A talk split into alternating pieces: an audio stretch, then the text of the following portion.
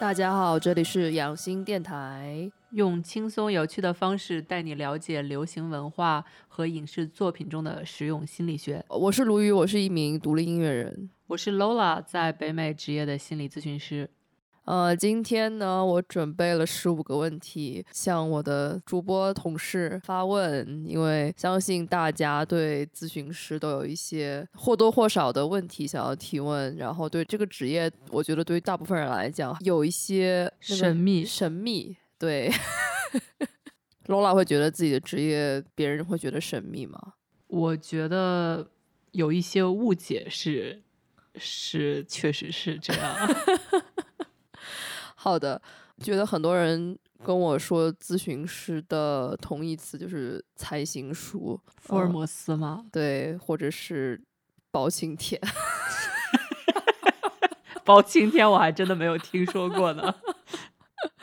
呃，好，那第一个问题就是，呃，你觉得一般普通人、路人对咨询师行业最大的误解是什么？有两个，一个就是福尔摩斯，觉得你能看出来我在想什么吗？就是我我我不能，呃，而且 而且我其实不同的咨询师可能有不同的流派吧，但是对于我来说，我不会。如果说我的客户、我的来访者跟我讲说他在想什么，我是相信他的，我不会质疑他。就是我觉得这个是一个关系的基础。如我不可能是他说什么，然后我还要怀疑他。嗯，还有一个就是有人会问我说：“啊，你是不是随时都在分析你周围的人啊？”嗯，首先呢，我要跟大家讲说，如果说你不给我钱的话，我应该不会做这件事情。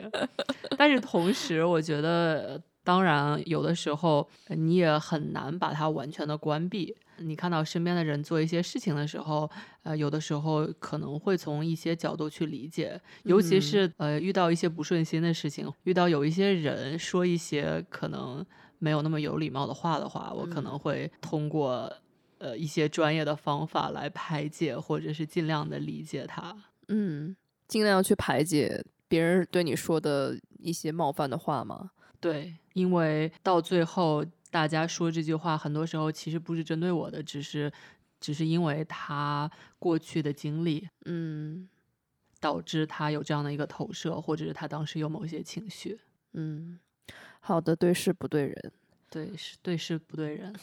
另外的就是大家可能会觉得。啊，不是所有人了，但是有人会说：“哇，你的钱赚的好容易哦。”对，只要坐下来听听人讲故事，做树洞就可以了。但其实不是这样的，因为树洞不需要去读书，树洞不需要去训练、去培训，树洞也不需要督导树洞来告诉树洞该怎么做。啊，所以咨询师还有一个上级叫督导，是吧？就像医生一样，嗯，就是我们是一个医学行业从业人员。哇哦，好的，好的，好的，楼兰医生。啊，好，那么下一个问题是你觉得做心理咨询师的压力大吗？每各行各业都会有压力吧。心理咨询师，啊，说到底就是你去选择一个你可以接受的压力。什么意思呢？心理咨询师。他的行业就是你会吸收别人的情绪，嗯，你会受到别人情绪的影响，嗯，然后这一点可能对于有一些人来说是可以接受的，但是对于有一些人来说是一个比较辛苦或者他们不愿意做的事情，所以因人而异，各行各业都会有压力。我觉得如果让我去送外卖的话，我也会觉得压力很大。好的，但是你觉得压力最大的来源还是吸收别人的情绪，如何消化这样的一个过程吗？对于我个人来说，我觉得这点还好。我觉得更多的是咨询室就在这一个小时之外的事情，比如说我需要写笔记啊，比如说如果说你和保险公司打交道的话，你要去和保险公司打交道。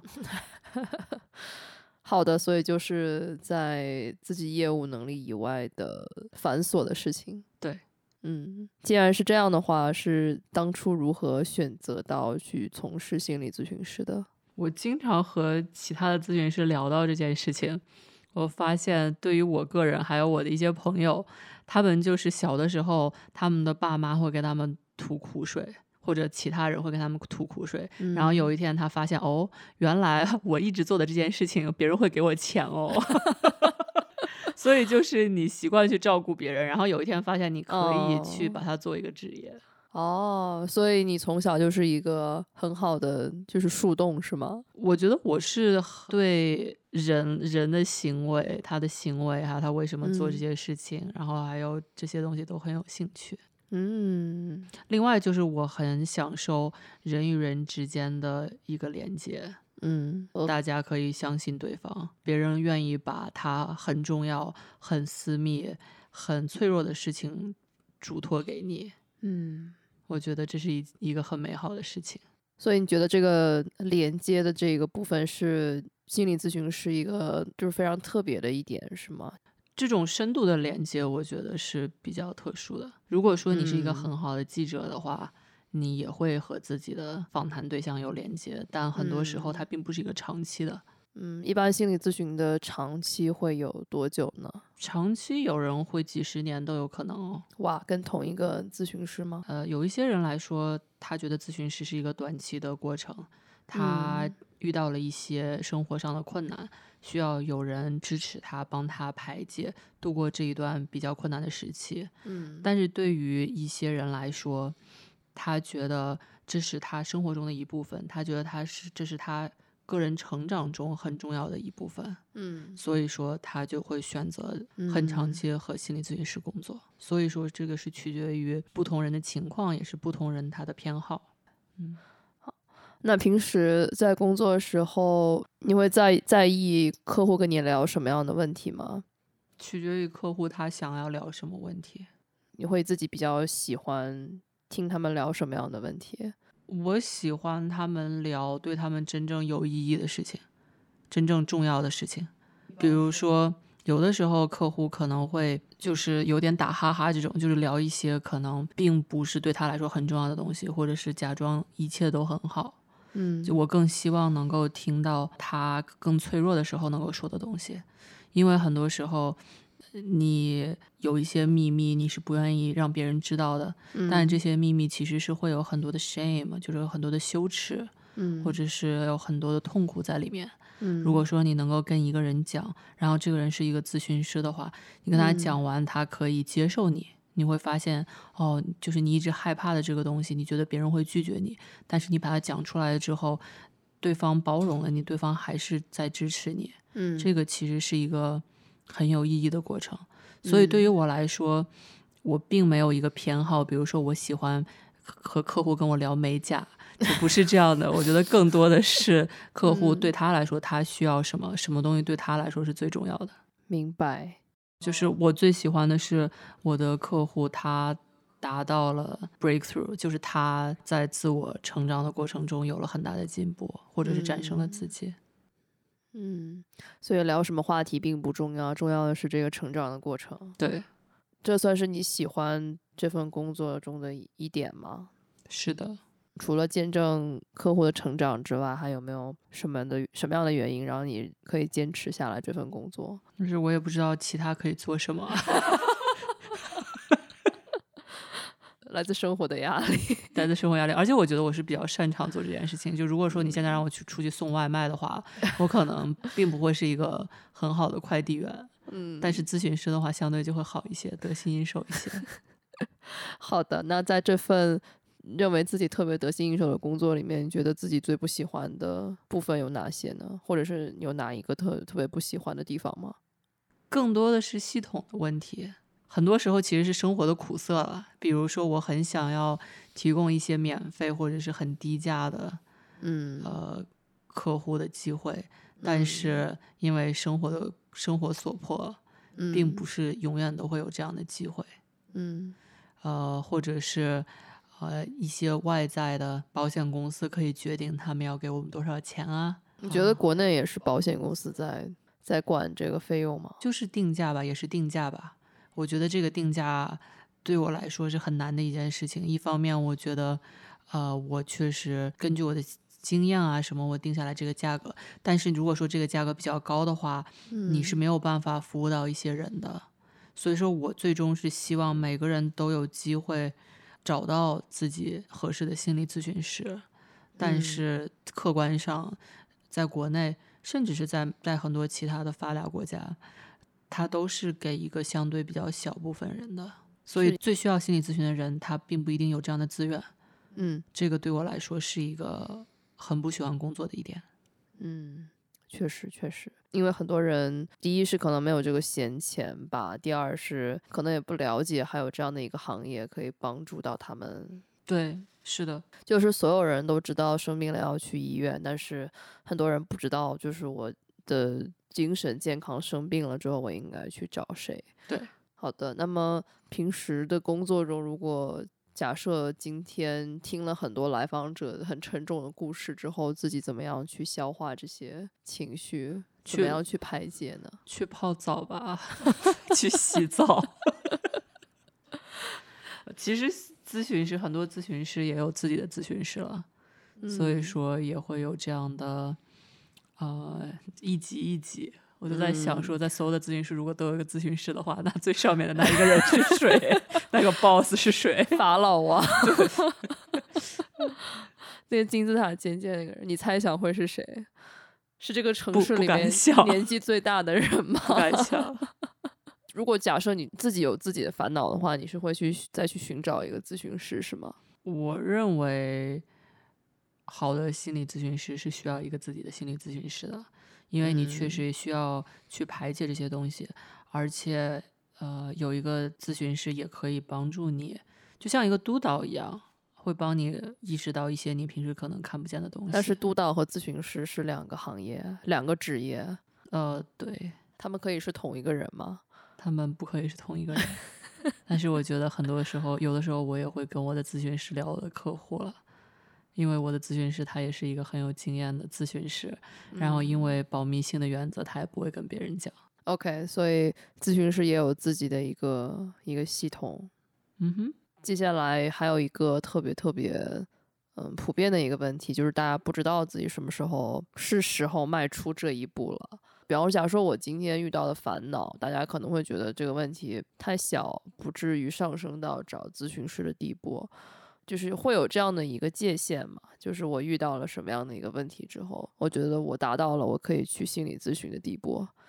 这个界限对于每个人都是不一样的。就比如说，有人感冒了，他会去立刻吃感冒药；有人感冒了，他会立刻去吃消炎药；嗯有人感冒了，他就什么都不会做；嗯有人感冒了，他就吃一个维生素 C。嗯所以这个对于不同人来说不一样的。啊、一般来说，如果说他只是一个小感冒的话，你去见咨询师一定要比如果他已经很严重的时候，你见一个咨询师要可以做的事情要多啊、还有一点就是比较基本的一个方法，就是你看到你可能会有一些压力，嗯、但是你最后要看一下说这个压力啊，啊、或者是这呃这个困境有没有影响到你每天的工作啊、生活、学习。嗯如果说你觉得受到影响了，那么这个时候你可能一定要去找一个咨询师帮你排解一下。当然，嗯也有情况你只是自己心里比较苦，你依然要去上班，但是可能你在亲密关系中受到影响，或者嗯其他方面受到影响，这个时候也是需要去找咨询师的。那接下来也是接这个问题去问，那假设只是一个打引号的小毛小病的话，找咨询师去聊天的这个过程和自己找好朋友聊天的这个过程会有什么样的不同呢？首先，咨询师不是一个平等的关系，咨询师这一个小时是给你的，嗯咨询师他不会聊他的家长里短。如果说他是一个好咨询师的话，嗯这个时间完全是为你准备的，所以说你不需要担心你会不会被咨询师所评判，你不需嗯要担心他会不会感到你烦，因为这个是属于你的时间。所以嗯说，他在最基本的定义上，它就是一个不同的关系。嗯因为很多时候我们从小到大并没有这样的一个体验的，我们在每时每刻很多时候都需要考虑别人的感受，但是你遇到咨询师，这是一个很新的关系，嗯他会让你感受到你会被无条件的接受。嗯还有一点就是，他是一个专业的人士，比如说你在身体上遇到问题，你不会去找你的朋友去问问说我该怎么办，你会去找一个医生。嗯咨询师也是一样的，他就是一个专业的人，然后他有受嗯到专业的教育，而且并并且他有相关的法律来保护你。比如说，你如果说了一些八卦，你的闺蜜转头就告诉别人，希望这样的事情不要发生。但是就是这个是 OK 的，就是没有法律约束的。但是如果是咨询师的话，他有自己的行业准则，你会知道他听到你的这个东西，他是不可以跟别人讲的。啊，我觉得这个误会会产生的原因就是很多人觉得咨询师就只是一个吸收的一个一个工具，所以假设你跟朋友吐槽，很多人觉得这个槽吐完之后我就舒适了，那为什么还要花钱去吐槽？是因为咨询师会给出一些建议，就是会比朋友更专业的建议，是吗？如果说你跟朋友吐完槽之后感觉就好了，就没事了，那你就不需要找咨询师了。哦，对啊，就是如果说你觉得 OK，我就有一点烦恼，我随便聊一下我就感觉好了，我的人生就没有问题了，哦那就不需要了，哦，就并不是说一定要去找咨询师，没事找事去找咨询师。就更多的是你觉得，比如说你想要更了解自己，就咨询师他会有不同的作用。首先呢，咨询师会帮你看到你自己没有看到的一些盲区，嗯关于你自己的，关于你的童年经历的，关于你和你的伴侣的，关于你和你的原生家庭的，很多东西你可能从来没有想过。他从从一个专业的角度会帮你了解到你为什么是你现在的你，这样你就会知道自己有什么可以做的，让自己变得更好。嗯还有的就是咨询师也可以从一些比较实用的角度给你一些建议。如果说你需要的话，教给你一些，比如说你如果有抑郁的话，你有什么样的应对机制；有嗯焦虑的话，你又用什么方法处理？嗯，明白。嗯所以，如果想要获得这些有价值的应对机制的话，如果你觉得自己想要获得这些知识的话，还是应该去找专业人士去聊一聊。嗯哼，就比如说，如果说你现在现在跟你的伴侣对吧有一些矛盾，嗯，你如果问一个朋友的话，他呃除了为了你好之后，他他可能也会在想说，我如果说劝和的话嗯会怎么样？我劝分的话，你们两个之后又和了，会不会怪我？他很嗯难从一个非常客观的角度来帮你分析一些事情。是的，是的，就不能从身边的朋友可能不能完全从一个中立的角度去，嗯，给你最好的帮助。对，有没有什么建议给听众朋友，说怎么样才能找到一个属于适合自己的、属于自己的一个咨询师呢？一个最基本的点就是你感到自己没有被评判，你感到对方接受你。嗯如果说你在任何时候你说到一件事一个一件事情，然后对方就觉得啊你怎么能这样啊，嗯，这不对啊，你你不对啊，你觉得自己被这自己被评判了，这个就可能就证明说这并不是一个很合适的关系。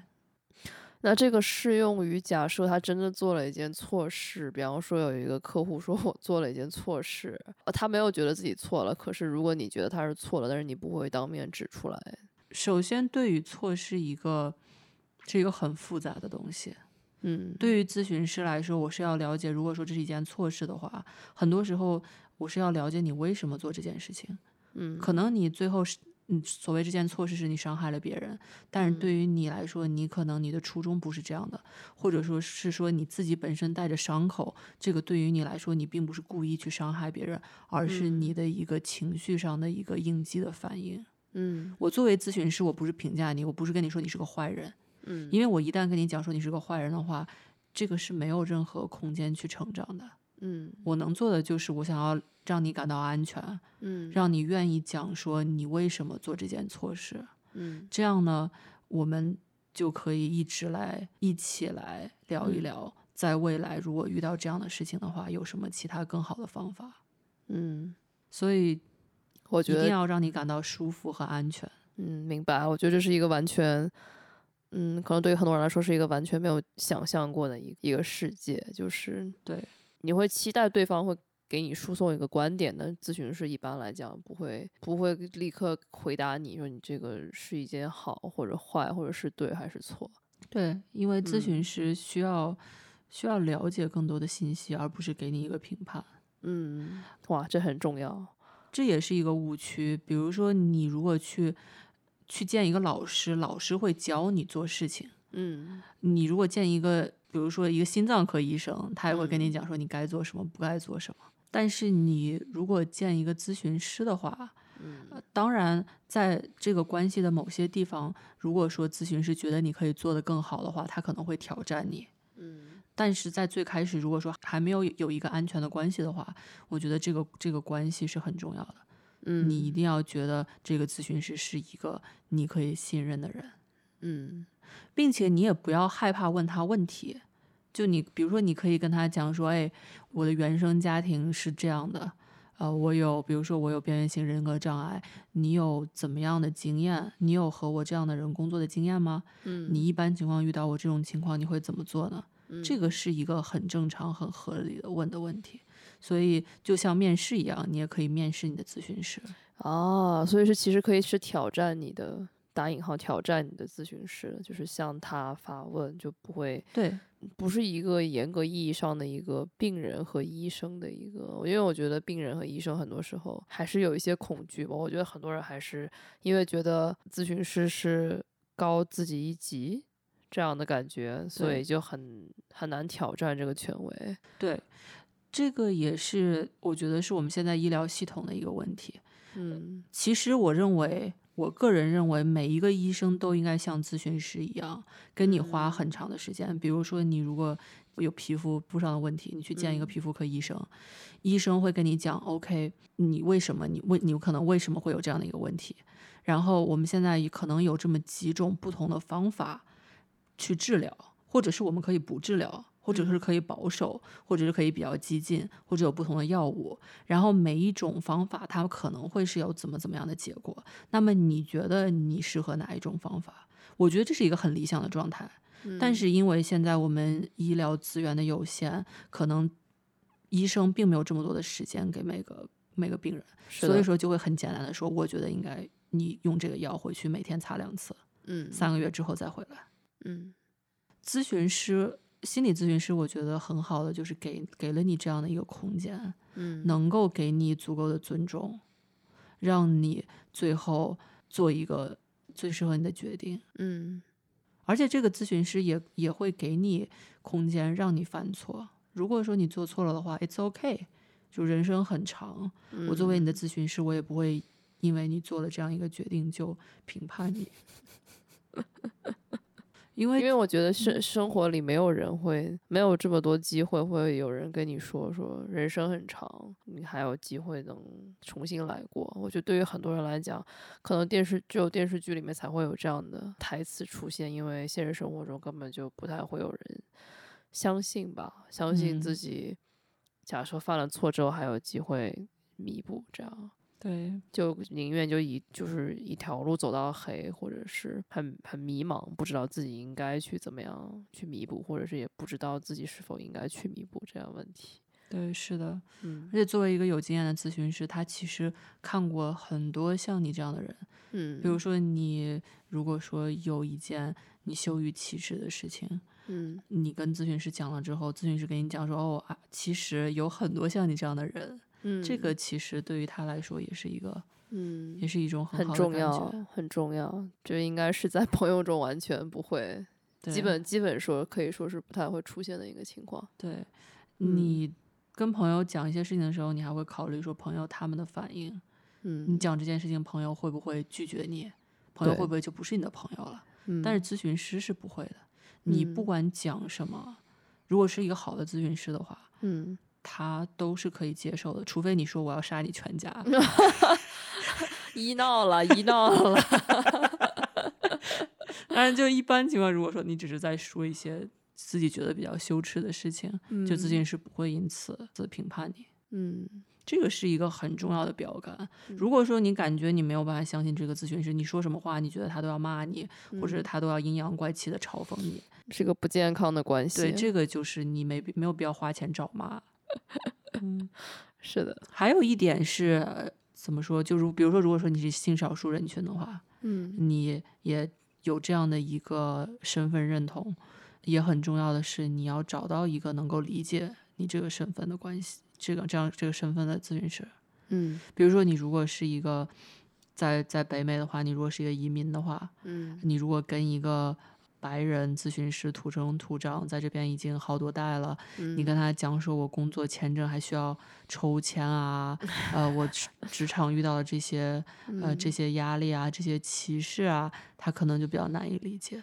啊、并不是说他完全不能理解，所以说最重要的是你要跟他说清楚，跟他问清楚，说你有没有经验和我这样的人工作，你觉得我这样的人会有怎么样的问题？嗯然后你听这些答案，然后问自己说你舒不舒服？他说到说的这些话，你觉得你有没有被看到？有没有被听到？有没有被理解？被听到、被理解是非常重要的一点。对，是非常重要的。嗯就不要害怕，呃不要害怕去问他问题，尤其是你在最开始找咨询师的时候，你可以，我其实建议你去找几个不同的咨询师，每个人可能给他一次到两次的机会，就问他很多的问题，嗯就准备好一些问题去问他，这个是完全 OK 的。嗯如果说咨询师被你冒犯到了，那他可能他就他可能就不是一个好的 fit。嗯，可以给自己一些挑选的空间，对，给自己一些挑选的空间不要在一棵树上吊死。对，而且要相信你值得一，你值得被尊重，你值得一个尊重你的咨询师。是，就不要因为这个咨询师讲了一些不尊重你的话，还觉得哦，人家说的好像是我自己太敏感，他讲的也挺对。对，我觉得这个是，我觉得是是没有必要的。我觉得以后可以，我觉得我们可以讲一讲关于我太敏感这个话题，就是有这个界限在哪里。嗯哼，好，那最后一个问题问一下咨询师，给未来想要从事未来的同行有一些建议吗？首先我很开心你愿意选择这样一个行业，我觉得这个行业真的很缺少受过专业训练的人。嗯我觉得我们很多人有心理需求，但是没有办法找到合适的咨询师。嗯所以说，首先我鼓励你，我支持你。你要相信，这是一个可以作为一个全职工作，全职工作的，就是如果你做一个咨询师，是可以养活自己的。嗯但是我觉得我这样说可能有点站着说话不腰疼，因为我也不在中国，中国大陆。嗯，嗯，但是我觉得这专业专业角度上呢，就怎么样成为一个更有同理心的咨询师？如果有咨询师还还觉得自己有时候会不小心评判到客户之类的，一定要有开放的心，一定要嗯。愿意接受批评，而且一定要有督导。这样的话，你就比较容易看到可能自己看不到的东西，然后也有另外一个人给你一把标杆，呃，嗯，告诉你怎么样做是啊、最符合道德标准的，对嗯。你的来访者最好的。说到底就是要有好奇心，听到什么事情之后，第一反应，呃，不是说我判断它这是好的还是不好的，而是我想知道更多，我想嗯要更加了解为什么会是这样。就是抱有一个开放的心态，不要把自己的想法放在一个盒子里面。对，是的，因嗯为我觉得作为一个咨询师，很多东西你是需要你的，包括你的三观，有的时候都是需要重新建立的。因为嗯我们从小到大告诉你的就是什么是好的，什么是不好的，成功只有一一一个模板，美丽好看的也只有一个模板，有价值的也只有一个模板。但嗯。是作为一个咨询师，你能够做到的是包容，去挑战这些你嗯。从小到大呃别人跟你讲的事情，从而能够找到你自己的价值观是什么，对你来说什么样是最重要的，因为。不同的人有不同的需求，有的人他可能就需要世俗上的成功，但有的嗯。人他并不需要这个，对于他来说，他可能需要更需要一个亲密的关系，或者是他更需要在一些其他的方面实现自己。是的，嗯，嗯，啊，今天感到感觉咨询师给了满满都是干货的答案。谢谢大家的收听。如果大家对于心理咨询这个行业还有一些困惑或者任何的问题的话，欢迎大家留言。对，任何问题都可以留言。如果说我们有足够的问题的话，我们可以再录一期。我愿意回答大家所有的问题。耶、鼓 掌！留言，而且留言的话，我们也比较容易 在搜索的前边。我们都会回复哦。嗯，谢谢大家，那这一期我们就到此结束了，谢谢大家收听，好，拜拜。拜拜。